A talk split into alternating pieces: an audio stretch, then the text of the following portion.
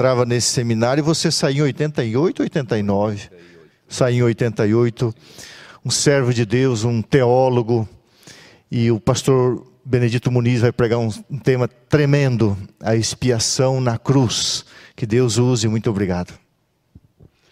Obrigado, pastor Gilson, pelo convite. Muito obrigado aos a equipe aí técnica que está dando apoio total para o evento. Obrigado aos pastores que extrarão a mensagem, aos arautos, por nos fazer lembrar essas músicas tão edificantes. Vou falar sobre a expiação na cruz. Vamos ler João, o capítulo 19 e o verso 30. Lemos assim: Quando, pois, Jesus tomou o vinagre, disse: Está consumado. Inclinando a cabeça, rendeu o espírito. Isso aqui é o cumprimento de uma agenda. É aquela profecia de Daniel, das 70 semanas que estava se cumprindo exatamente. Era esse momento que Jesus disse várias vezes: ainda não é a minha hora, mas essa hora chegou. Os estudiosos da língua grega dizem que essa expressão está consumada, ela poderia ser traduzida como está pago é a tradução de tetelestai, que tem um significado, ou tinha um significado muito amplo. Quando um servo terminava uma obra, ele chegava para o seu senhor e dizia: A obra está terminada, tetelestai. Quando um devedor quitava a sua dívida, então o credor dizia para ele: está quitada a dívida. Após o devedor dizer feliz tetelestai. Quando o escultor terminava uma obra, ele dizia, olhando para a sua obra, tetelestai. Lembram que Jesus disse: Pai, eu tenho terminado a obra que tu me deste. Essa obra era exatamente a obra de vencer o pecado. Na cruz, ele está fechando a obra de quitar o pecado, de pagar a nossa dívida espiritual.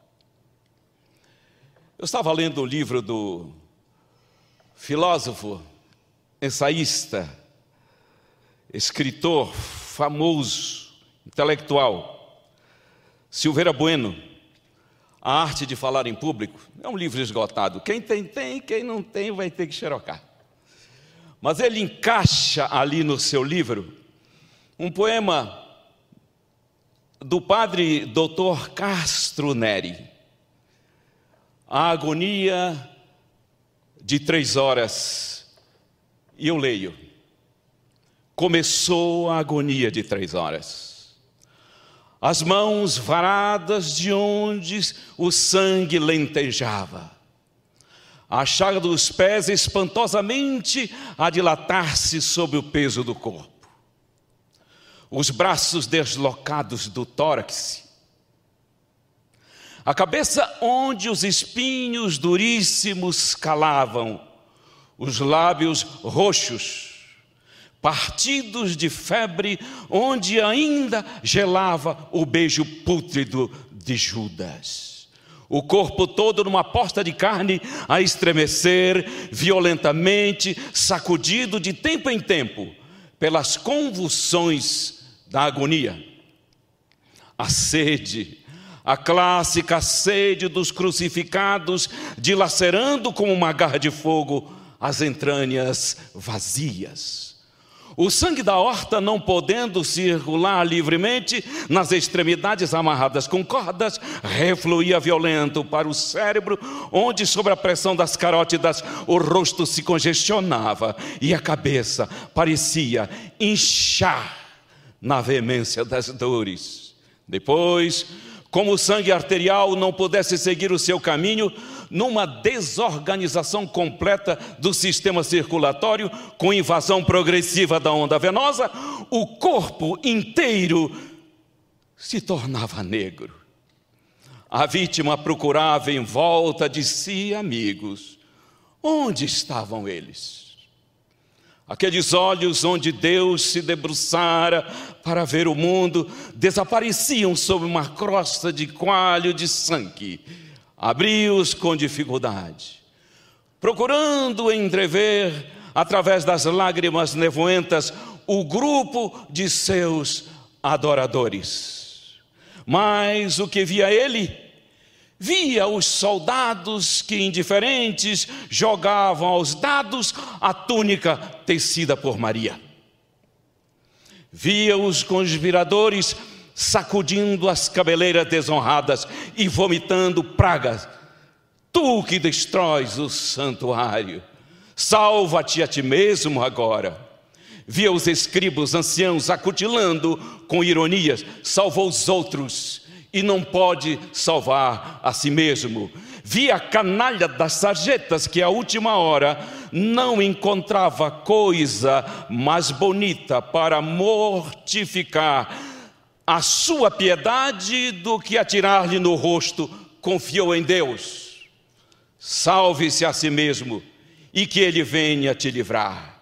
Via os próprios ladrões, um deles, um deles, como rugido de feras, ainda tinha palavras de sacrilégio, como estas: Se és o Cristo, salva-te a ti mesmo e também a nós. Via via e ao ver tanta ingratidão, parece que seus lábios vão se abrir, rompendo longo silêncio e vão estalar em maldições sobre o mundo.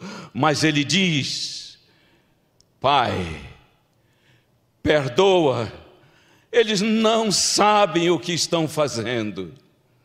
Perdoaste, perdoaste a mim, o mais perverso foram meus crimes que pesaram em tão grande número sobre a tua cabeça, fazendo-te suar sangue no jardim.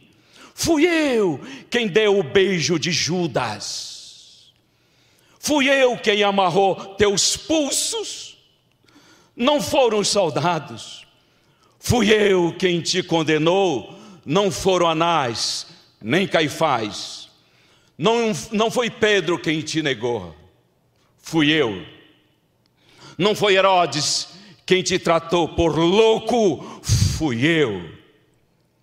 Não foi Pilatos quem lavrou a sentença de morte, Fui eu, eu sempre. Eu tomei do azorrague e sangrei teu corpo.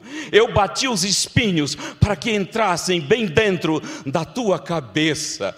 Eu furei com cravos os teus pés e mãos. Eu matei-te de sede por três horas. Matei. Agora a mão tinta de sangue levanta-se e recebe o teu perdão. Tetelestai. Expiação é pagamento, mas eu quero dar uma olhada nela dentro da eternidade. A Bíblia, a Bíblia diz em Efésios 1:4, 1 Pedro 1:20 e Apocalipse 13:8 que o Cordeiro foi morto antes da fundação do mundo antes da existência do cosmo, antes de existir Lúcifer, antes de existirem os Gabriéis, os serafins, antes de qualquer querubim, antes de qualquer planeta, antes da grande explosão divinal, ele idealizou a nossa redenção. Isto significa que redenção não foi uma providência dentro da criação. Foi a redenção, ela foi gestada no ventre da redenção. A redenção foi parida dentro da redenção. Quando Deus cria, ele já havia redimido. Olha que segurança. Isso é o Evangelho. A expiação, a quitação do pecado acontece antes dele existir. Isso é a segurança da proclamação que nós temos de entregar aos pecadores. Exatamente por isso que todos os que viveram antes da cruz foram salvos por essa força, essa força de decisão. Quem viveu antes da cruz foi salvo pela força do tetelestai que aconteceu desde que Deus originou, desde que ele idealizou. Força da decisão significa que a quitação da dívida humana, ela era eficaz antes da cruz. A cruz é tão somente o ponto de quitação da dívida, mas a sua eficácia é eterna. Antes do Calvário, a cruz foi fincada no coração de Deus. O pecado, ele conseguiu sim tirar o ser humano da eternidade, jamais do coração de Deus. Olha que coisa linda.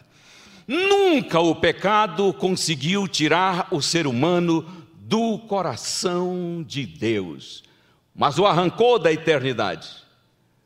Mas a expiação nos reconduz. Tem uma figura da redenção, uma figura da salvação chamada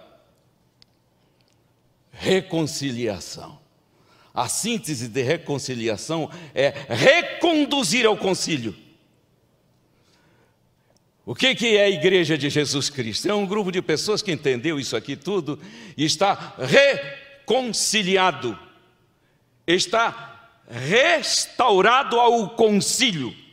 É por isso que nós ousamos no seu nome ir à Assembleia eh, dos Santos no próprio trono de Deus pela fé, no coração de Deus a providência da graça, no pecado de Adão a sua manifestação. Eu amo Paulo quando diz, falando da graça, que ela se manifestou. Ela não foi inventada com uma reação ao pecado. A graça de Deus não foi e nunca será uma reação ao pecado. Ela antecede o pecado. Por isso ela se manifestou. Por isso que Adão e Eva não foram fulminados. Eles não foram fulminados porque eles pecam e a graça cobre. Existia, para usar uma linguagem eh, aí do pessoal da contabilidade, um calção o homem peca e é coberto por graça, sem saber. Sabe naquele dia fatídico da história da entrada do pecado na terra? Que horas, que horas, o que hora do dia eles pecaram? Não se sabe. Vamos supor que fosse aí umas dez da manhã. Na viração do dia, o Senhor vem chamando-os. O Senhor vem chamando-os eles estavam vivendo até esse encontro, sem saber, estavam vivendo por graça. Como vive qualquer ímpio, vive pela graça. Os benefícios da expiação não alcançam um ser humano somente quando ele aceita Jesus. Ali os benefícios são para a vida eterna, mas para respirar mas para existir, isso só acontece por graça. Nunca um ser humano viverá na face da terra sem os benefícios da cruz. Quando é fecundado, é fecundado por graça e vai viver por graça. Está justificado para uma vida temporal, até que pela fé em Cristo seja justificado para a vida eterna, como acontece com todos que já aceitaram a Jesus Cristo como seu Salvador. Então, estou falando aqui da força da decisão, a decisão de Jesus em assumir o nosso lugar para expiar nossos pecados. Todos os que viveram antes da cruz foram salvos na força dessa decisão, porque ele já havia morrido na decisão e ela era eficaz. Por isso, Jesus disse assim: Abraão, o vosso pai, ele quis muito ver o meu dia, viu? E ficou muito feliz. Como Abraão viu? Quando o Senhor Deus providenciou aquele cordeiro, na providência do cordeiro, para ficar no lugar de Isaac, Abraão viu o dia do Gólgota, ele viu e se alegrou. Ei, vou dizer uma coisa para vocês. Entender a expiação é o motivo de grande alegria. Não existe salvo Cristo murcha, isso não existe. A, a, compreender que a minha redenção está assegurada, não como providência, mas como aceitação e crédito na minha vida que aceitei a Jesus, é motivo de alegria. Abraão viu e muito se alegrou, porque ele entendeu alguma, algo interessante na doutrina da expiação, chama-se substituição. Esta única palavra, ela sintetiza todo o plano salvífico de Deus. Substituição. Mas agora chegou o momento, Jesus disse: Está chegando o meu momento. Ele disse: Vamos ao Getsemane. E ele está indo ao Getsemane com seus discípulos. Ele disse aos discípulos algo chocante, comovente. Ele disse: Eu estou muito triste, meus amigos. Eu estou muito triste. Eu estou querendo morrer eu, eu, eu, estou com vontade de morrer. Sabe o que é isso? Isso é depressão no seu estágio mais agudo. Estou passando, falando a alguém que está passando por alguma tristeza. O seu redentor sabe o que é isso. Deixe que ele o pegue no colo para instalar em você a alegria que vem desse choque neural quando uma pessoa entrando em contato, recebe a graça redentora. Eu estou com vontade de morrer.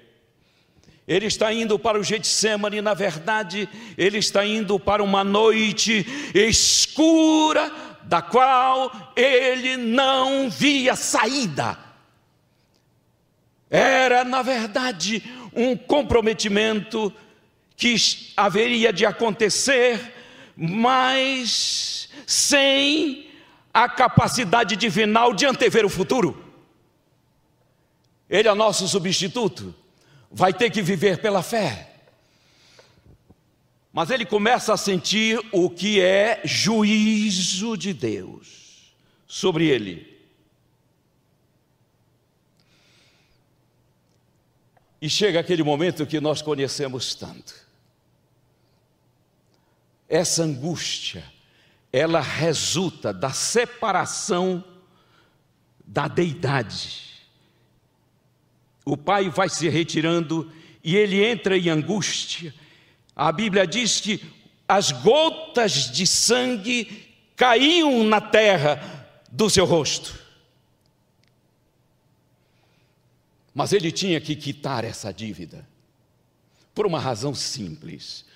Por que, que Jesus tinha que quitar essa dívida? Nossa! Porque pecado não pode ser perdoado. Tudo que você encontra na Bíblia de perdão de pecado, na verdade é perdão ao pecador. Esse é um esteio da doutrina da expiação e da doutrina da graça.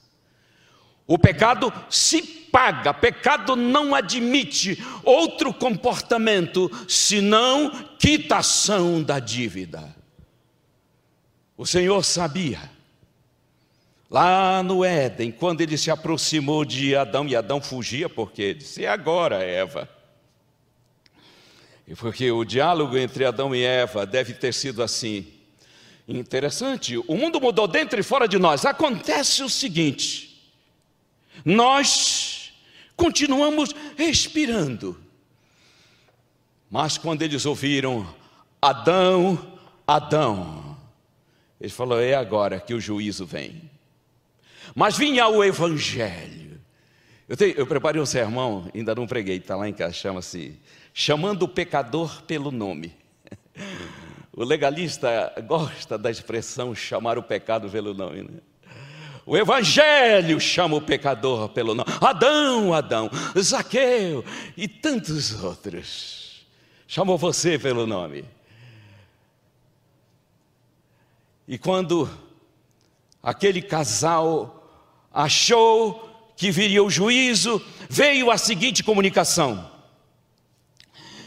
Eu não posso, jamais poderia, jamais poderei perdoar o pecado de vocês.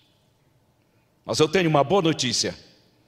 Eu decidi assumir o que eu decidi antes do universo existir. Que pagarei o pecado de vocês. Tetelestai, isso está definido. Por isso, porque eu assumi a quitação dessa dívida. Eu tenho legalmente, e não há em toda a hoste do mal um deles que pode se levantar e dizer que eu serei injusto ao perdoá-los. Por isso, Paulo diz que ele é justo em perdoar, porque assumiu a dívida. O Senhor Jesus não perdoa a humanidade porque quis apenas. Não perdoou a humanidade porque é amor apenas. O Senhor Jesus perdoou a humanidade porque conquistou o direito de perdoar. É, o seu perdão não resulta da sua soberania, como querem alguns apenas. Resulta dele nos ter substituído no juízo. Do Getsemane está acontecendo isso. E isso vai ter a sua culminância na cruz. Mas aqui cabe uma pergunta. Poderia o ser humano quitar a sua dívida? Claro que sim. Toda a, humanidade podia quitar a sua dívida espiritual diante da lei transgredida na pessoa de Adão e Eva. Só tem uma coisa: eles desapareceriam, eles virariam gás cósmico, eles seriam fulminados para quitar a dívida, morrendo e retomar a vida depois, só um ser que não cometesse pecado, e Jesus veio, meteu o pé na pocilga, correu o risco da sua própria eternidade. A encarnação de Jesus foi uma terrível realidade. A possibilidade de pecar foi real. Quanto amor. Só isso daqui é para qualquer pessoa de equilíbrio, que está entendendo isso, confirmar a sua entrega a Jesus. Se está longe dele, voltar. Se nunca decidiu fazer isso agora. O ser humano podia pagar a sua dívida, mas pagaria com a morte. A grande notícia da expiação, ou a grande realidade, o grande mistério, e mistério não é algo impenetrável, é algo que se revela. É dito lá em Salmo 85, verso 10, que na cruz, desde a eternidade, no projeto da cruz, existe um encontro da justiça e do amor, da justiça e da paz. Elas se encontram, elas se abraçam e elas se beijam. Vamos compreender isso. Justiça aqui não é essa que a gente recebeu de Jesus. Justiça aqui é a punitiva. Como que ela pode se harmonizar com o amor de Deus? Na substituição. Porque Jesus fica em nosso lugar recebe a justiça punitiva da lei transgredida, aí Deus mantém o seu amor por nós, ao mesmo tempo em que a sua lei não é comprometida. E nós não desaparecemos no nascedouro da nossa existência como raça.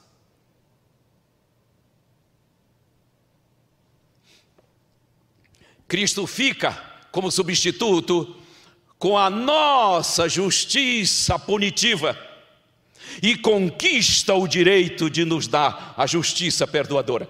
Você diz assim: Eu tenho a justiça de Cristo, eu tenho a justiça de Cristo, eu tenho a justiça de Cristo. Você tem a perdoadora, porque ele ficou com a punitiva. A Deus seja toda a glória. Eu sei que o Espírito Santo está tocando o seu coração para festejar essa alegria de tê-lo no coração. Isaías 53. É todo um capítulo ali sobre essa substituição. Não dá nem para a gente analisar isso aqui tudo, mas diz que aqui o verso 5 que ele foi traspassado por nossas transgressões e moído por nossas iniquidades. Isso é substituição. Olha aqui. E substituição aqui não é uma substituição isolada de nós, isso aqui é profundo. Isso aqui é assunto para outro, outro bate-papo. Essa substituição, ela não é isolada de nós. Ele nos substitui, nos incluindo nele. Por isso que Paulo vai dizer: um morre por todos e todos morrem. Naquela cruz estávamos todos nós.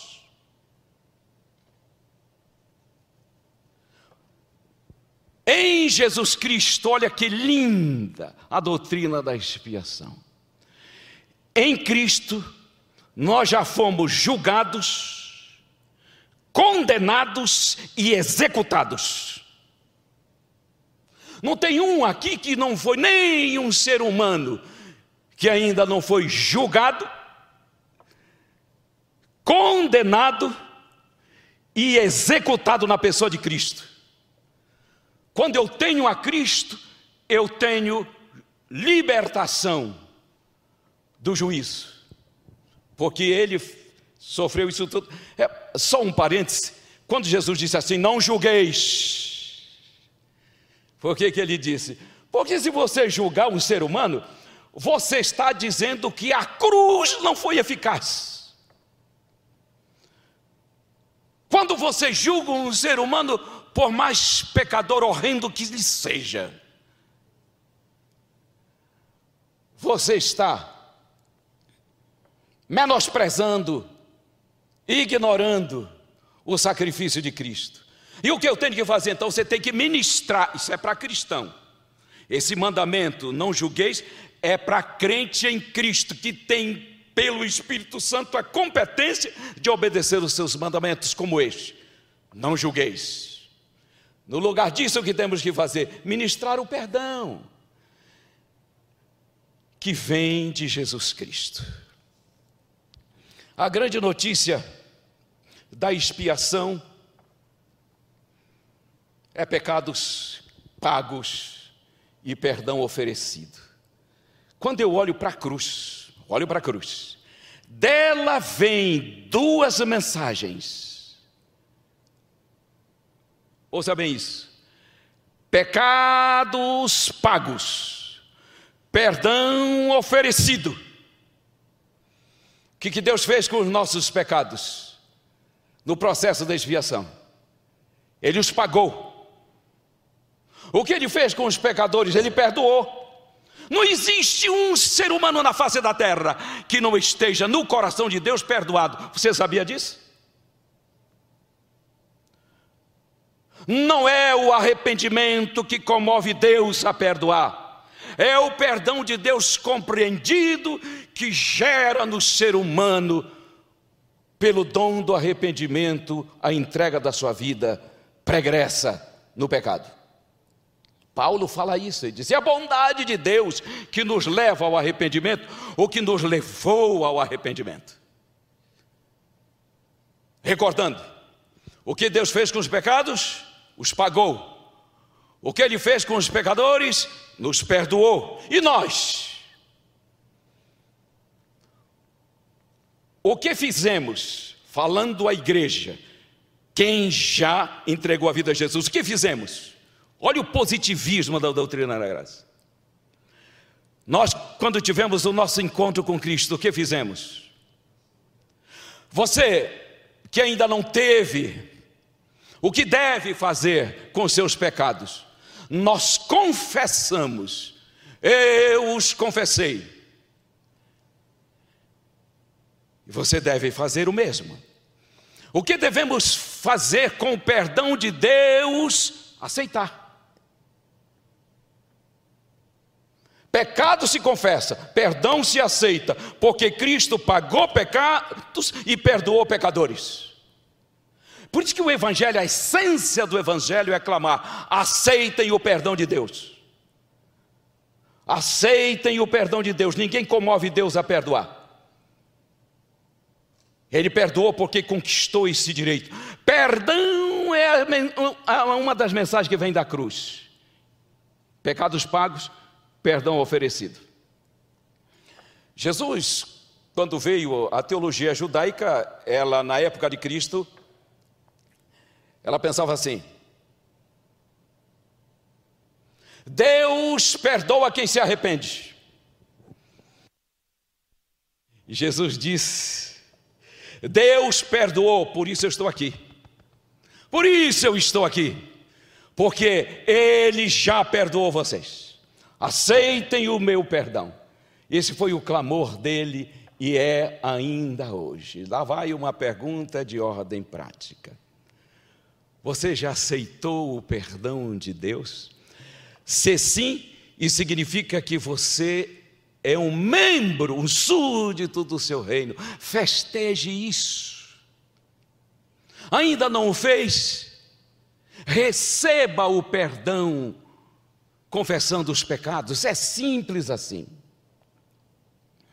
Vejam, a natureza substitutiva da expiação significa que o Senhor Jesus assumiu o, o juízo. O juízo que era nosso caiu sobre ele. Caiu sobre ele toda a nossa iniquidade caiu sobre ele, a justiça punitiva. Ele estava sofrendo, ao mesmo tempo que conquistava o direito de nos dar perdoadora. Olha, olha uma coisa interessante aqui, que eu preciso ler isso aqui. Às vezes precisa dar um choque assim, não só de graça, de ternura da graça, mas dá um, um tranco também no pecador para ver se ele cai na real de que precisa urgentemente de Jesus Cristo. Aqui um pouco de catequese do medo. Olha o que eu estava lendo no Desejado de Todos, é uma demonstração. O Salvador não podia enxergar para além dos portais do sepulcro e na cruz. A esperança não lhe apresentava sua saída da sepultura como vencedor. Ele não via um palmo na frente, nem lhe falava da aceitação do sacrifício por parte do Pai. O Pai está ali, ó, no pé da cruz, mas está calado a sucessão de desprezo na pessoa de Cristo chega na culminância do desprezo do Pai. Ele temia que o pecado fosse tão ofensivo a Deus, que sua separação houvesse de ser eterna. Ei, o que, que é isso?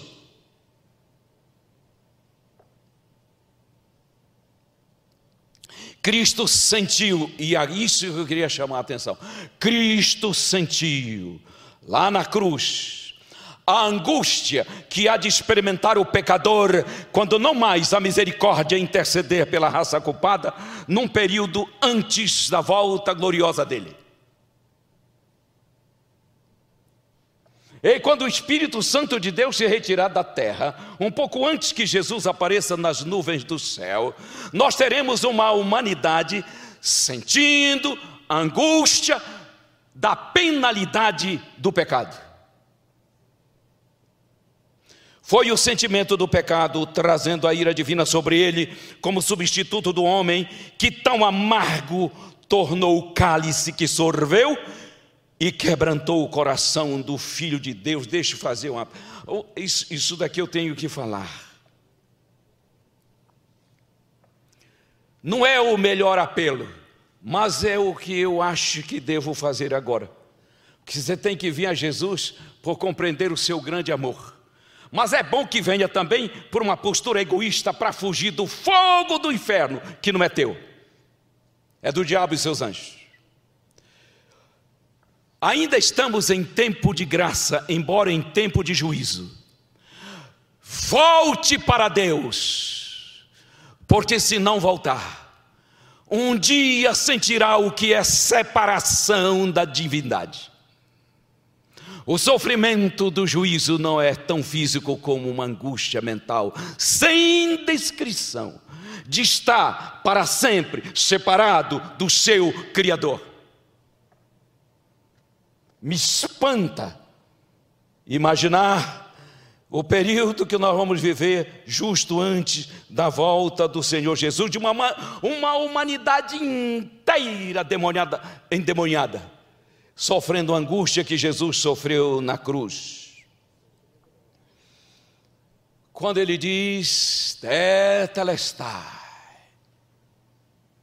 a agenda estava cumprida e a redenção da humanidade executada. Agora eu quero falar sobre consequências da expiação. Colossenses 2,15 diz que na cruz ele desbanca as potestades do mal. Ali fala em principados. Sabe, a hierarquia dos demônios, ela existe. Existem demônios graduados que vão tratar de nações, que conduzem congressos nacionais. Todos eles foram desbancados e expostos.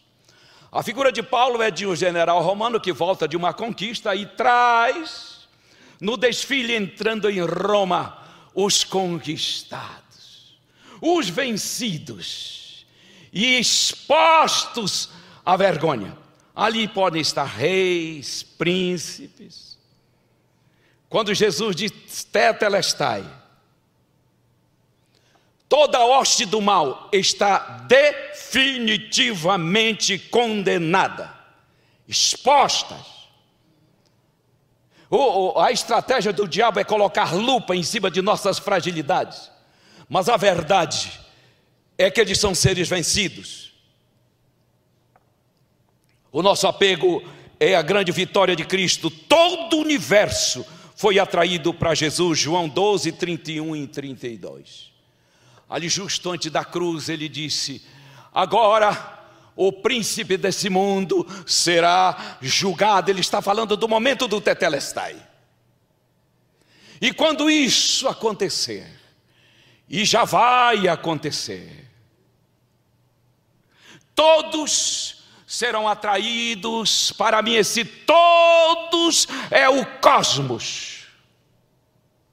Mundos que nunca. Porque esse querubim, ele é tão astuto, que seres inteligentíssimos não conseguiu penetrar em toda a sua maldade, a sua astúcia.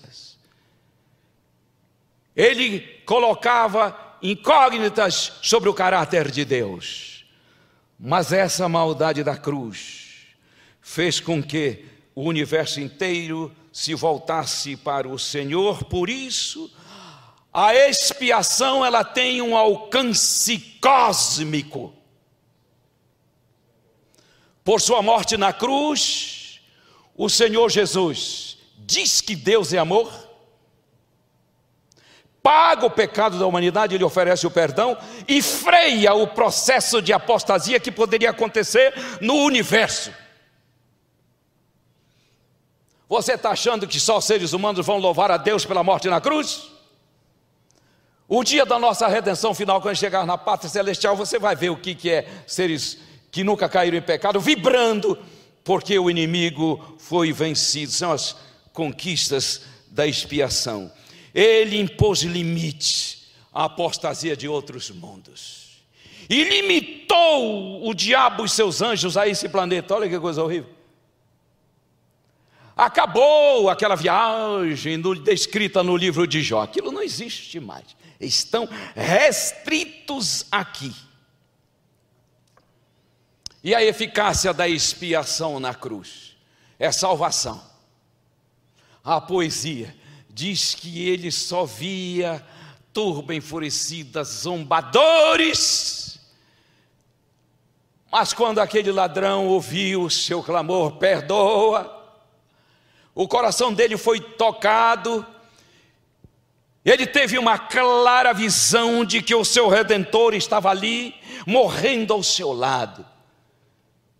E ele pede pelo reino e o Senhor Jesus confirma quando ele diz tetelestai, o sol se nega a brilhar, todo o universo está pasmo, parado, no momento em que o universo parou, direcionado para o nosso humilde planeta, quando ele diz tetelestai, a natureza se revolta,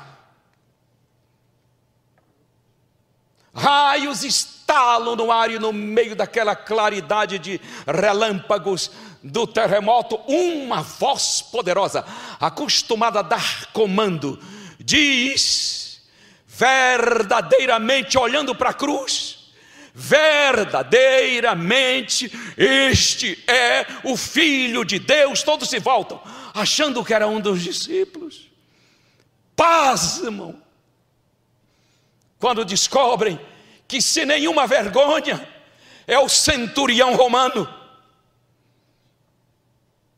o tetelestai, salva um ladrão e salva um romano, um filho judeu rebelde contra Jeová, transgressor da sua lei, e um pagão, um gentio. E o universo festeja a vitória. Essa é a eficácia da cruz. Quando se fala em quitação da dívida, deixa eu dizer aqui uma coisa. Deus nunca exige de ninguém o que ele já exigiu do seu filho. Está ouvindo isso? Por quê? Porque a base de toda religião falsa, religião aqui, eu não estou falando de denominação ou qualquer nomenclatura religiosa, eu estou falando de comportamento religioso, de crença religiosa. Todo o sistema religioso falso diz que o homem tem que pagar sua dívida espiritual. E o Evangelho diz tetelestai. Você não precisa de dar um retoque sequer. A expiação é plena.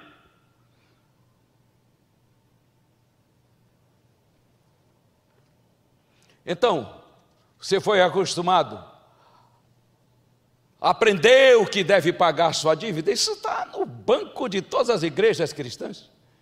Gente que tenta pagar o que já foi pago, não entendeu ainda o tetelestai. Deixa eu destacar aqui para ir para a curva final as grandes bênçãos da expiação.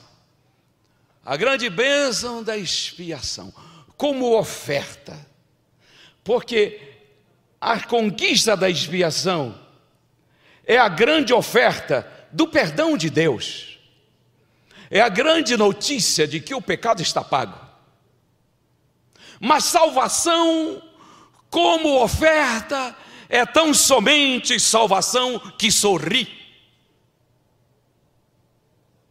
Perdão, como oferenda, é tão somente salvação num contexto de possibilidade. O que o Senhor Deus quer é que essa salvação tão plena, que esse perdão conseguido por sua morte substitutiva vicária, se transforme na realidade da nossa vida.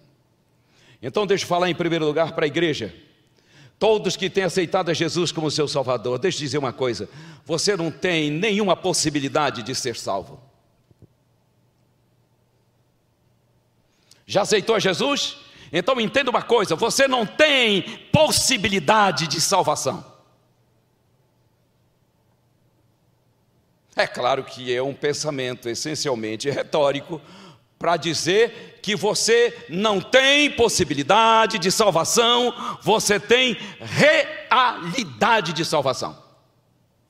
Salvação como possibilidade é salvação oferecida, mas eu tenho Jesus no meu coração, e eu tenho salvação como realidade. E a pergunta é: estou falando a alguém que ainda não tem salvação como realidade? É só confessar os pecados e dizer: Eu aceito o teu perdão.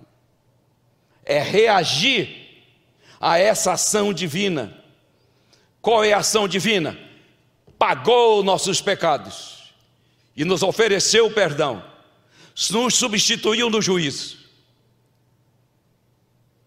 Qual é a reação do homem? Confessa os pecados, sinceramente, e receba Cristo como seu Salvador na sua vida. É isso que se chama de fé. Fé é a reação do homem à ação divina. Mas o diabo diz: não, você é o pecador. Se você é o pecador, a ação tem que ser sua, se arrependendo, fazendo por onde ser aceito e joga isso no lixo. A reação é nossa, a ação foi dele. A doutrina da salvação, da salvação, da expiação também nos ensina que o Senhor Jesus nos aceitou. Deus, o Pai, nos aceitou em Cristo. Então a humanidade inteira é aceita no coração de Deus. O pior bandido na sociedade é aceito no coração de Deus. Por isso que Paul Tillich, teólogo renomado, disse: fé é a coragem de aceitar que você foi aceito. Outra definição linda de fé. Um dia me encontrei com meu Jesus e eu disse a ele: Eu aceito que tu me aceitaste. Então não existe essa conversa de, ó oh, Senhor, será que tu me aceitas? A pergunta sobre aceitação não é o pecador quem deve fazer, é Deus quem faz, aceitas tu a minha aceitação de ti? Que coisa plena, que coisa linda, que coisa divinal. Olha, depois que se entende isso, nós vamos fazer algumas coisas nesta vida. Nós vamos estudar, vamos formar, outros tem as suas atividades diversas, você vai casar, você vai ter realizações legítimas. Mas a maior decisão da vida é dizer: Jesus, entra aqui nesse coração, que tu compraste e reina absoluto. Tendo encontrado isso, encontramos a vida, encontramos o propósito dessa existência. E tudo passa a ser periférico, pode crer. É por isso que você encontra pessoas ricas que abandonam tudo por Jesus, como fez Nicodemos. Então, uma das grandes bênçãos da expiação é a vida eterna. Ele diz: quem tem o filho tem a vida eterna. João 3,36. Bênção da expiação. Ah, então quer dizer que vida eterna não vai começar quando ele aparecer em glória? Não! Chama aquilo de eternidade. Vida eterna é uma pessoa. Que porque eu permiti, ele entrou e reinou na minha vida, sentou-se aqui, ó, nesse peito indígena Vida eterna não tem nada a ver com dias sem fim, isso é eternidade. Vida eterna é uma pessoa. Quem tem o filho tem a vida. 1 João 5, de 11 a 13. Outra coisa é que ele nos tornou filhos espirituais. Olha aqui, toda a humanidade é filha de Deus, todos os seres humanos são filhos de Deus. Todos. Só que quem não aceitou Jesus como seu Salvador é um filho natural. Quem aceita Cristo como seu Salvador, então é um filho espiritual. E aí, você é natural ou espiritual? Se já é espiritual, festeja. Por quê? Porque o apóstolo Paulo diz em Romanos 8, a partir do verso 15, que ele expulsou o medo e nós não andamos mais com medo como antes andávamos, porque Ele nos transformou em filhos espirituais. E é por isso que, pela fé, nos debruçamos no seu peito e dizemos: Abba, intimidade com Ele. Outra coisa é a mudança de cidadania. Colossenses 1,13 diz: Ele nos tirou do império das trevas e nos transportou para o reino do Filho do seu amor. Isso é mudança de cidadania. Eu sei a que mundo eu pertenço. Jesus disse: O meu reino não é daqui, é aquele lá que é o nosso. Nós estamos aqui só de passagem, como diz aquele. Mudança de cidadania. Mas não mais medo paz, Romanos 5:1. E eu quero fechar com um pensamento a propósito da nossa vigília, que é sobre o juízo. 5:24 de João diz assim: Aquele que ouve a minha palavra, aquele que aceita a minha, o meu perdão, passou da morte para a vida e não perecerá no juízo. O juízo que está em andamento, que está acontecendo, que será pré-volta de Jesus, ele não tem nem um objetivo de causar medo num filho que se entregou a Deus. A coisa está resolvida aqui, pela minha entrega. Quando Paulo falou dos juízos ao, ao, aos epicureus, os estoicos, ele disse: Olha aqui, ó ele já determinou um dia, pastor Conrad vai falar do começo desse dia, em que com justiça vai julgar o mundo. Portanto, ele ordena a todos em todos os lugares que se arrependam. Entenda aqui, ó, arrepender-se, entregar a vida a Jesus, não é uma dica dele, não é uma sugestão dele, não é uma opção sua, fundamentalmente humana é um mandamento. arrepender-se da vida pecaminosa e se entregar a Jesus é de fundamental importância. Tem outros objetivos: glorificar o seu nome, mas na perspectiva do juízo.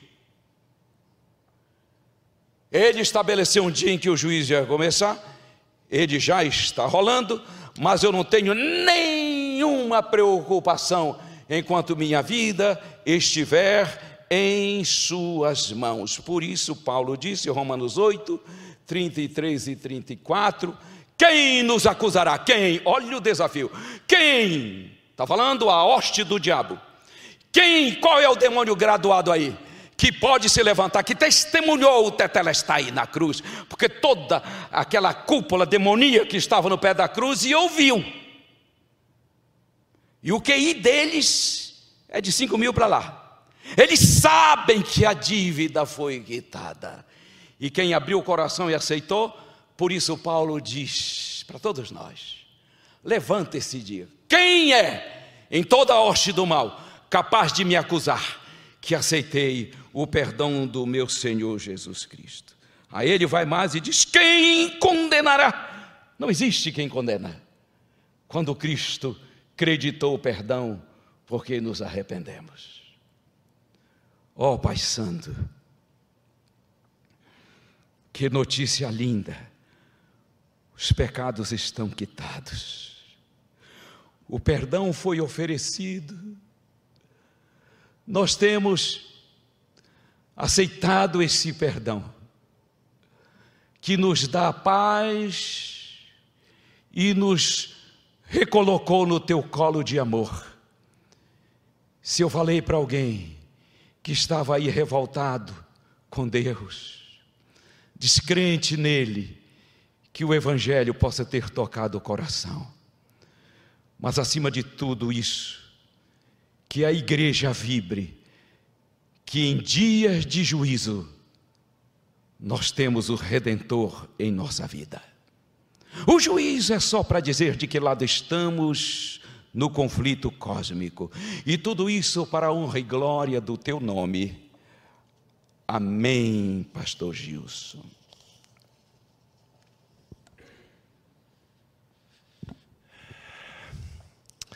Eu não tenho dúvida que aí em seu coração o Espírito Santo falou tremendamente. Obrigado, pastor. Pastor Benê é um defensor da cruz de Cristo. Louvado seja o nome do Senhor. Mensagem poderosa, porque o que brota da cruz é poder.